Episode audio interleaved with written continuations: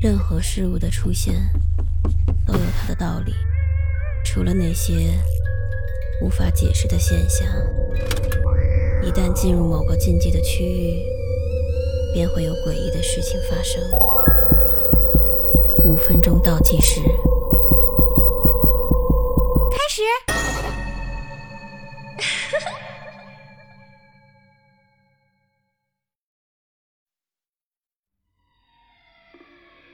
我们的服务器维护被设定好，大概每年两次，就像需要更换电池的火警报警器一样，提醒我做服务器维护的小光点儿会在我视线的一角不停的闪烁。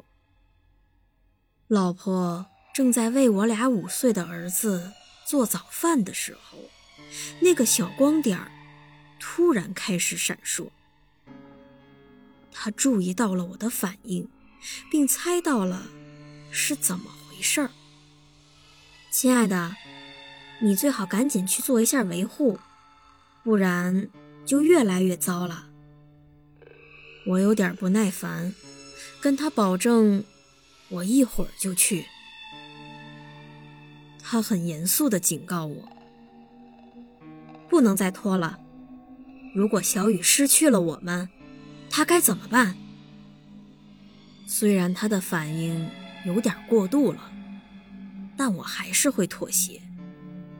我从椅子上站起来，亲了亲他和小雨，然后上楼去维护我们的服务器去了。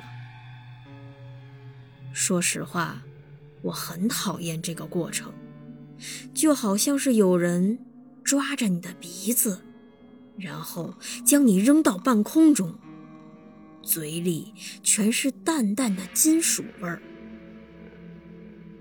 其实整个过程里我一点儿都不痛，但是就是会感觉莫名其妙的不舒服。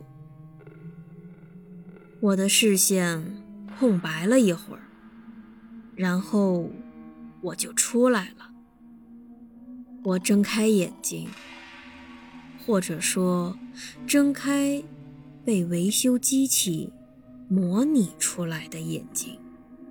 空气中布满灰尘，因为我们早就不打扫这里了。昏暗的阳光笼罩着我们存放自己身体的这个可怜的小房间。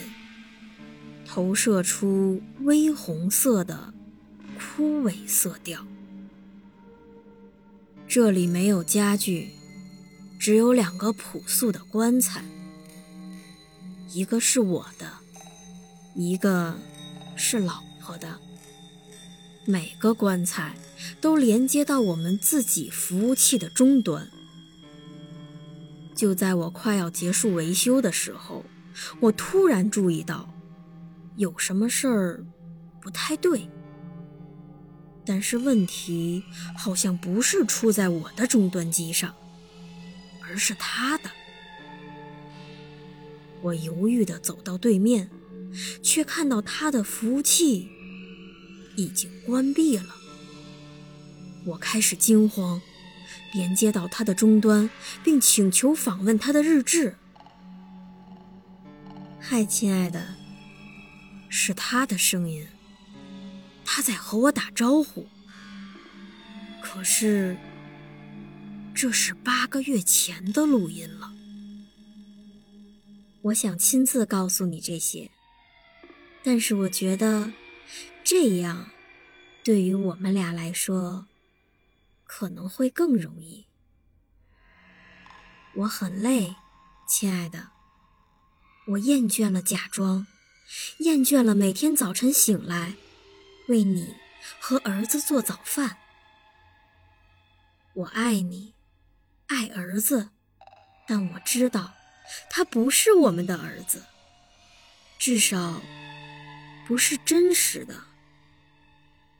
我知道你会说什么，什么是真的呢？我懂你的意思，但。这不是我想要的生活。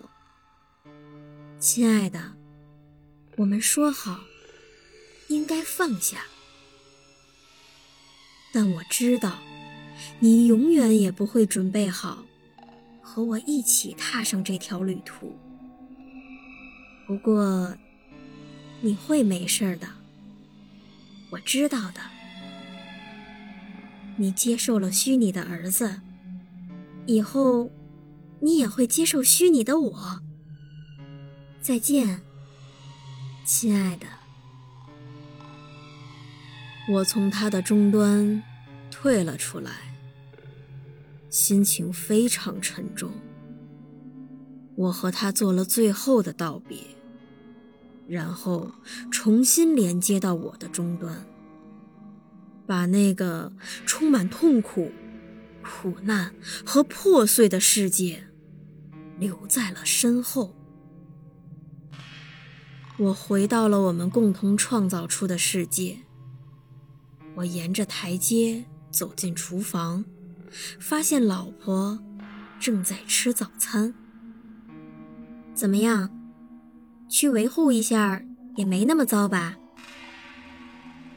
他微笑着问我：“是的，那是他一如既往的微笑。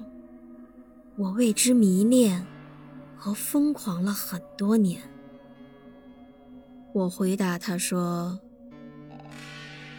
是的，只要有你在就好。”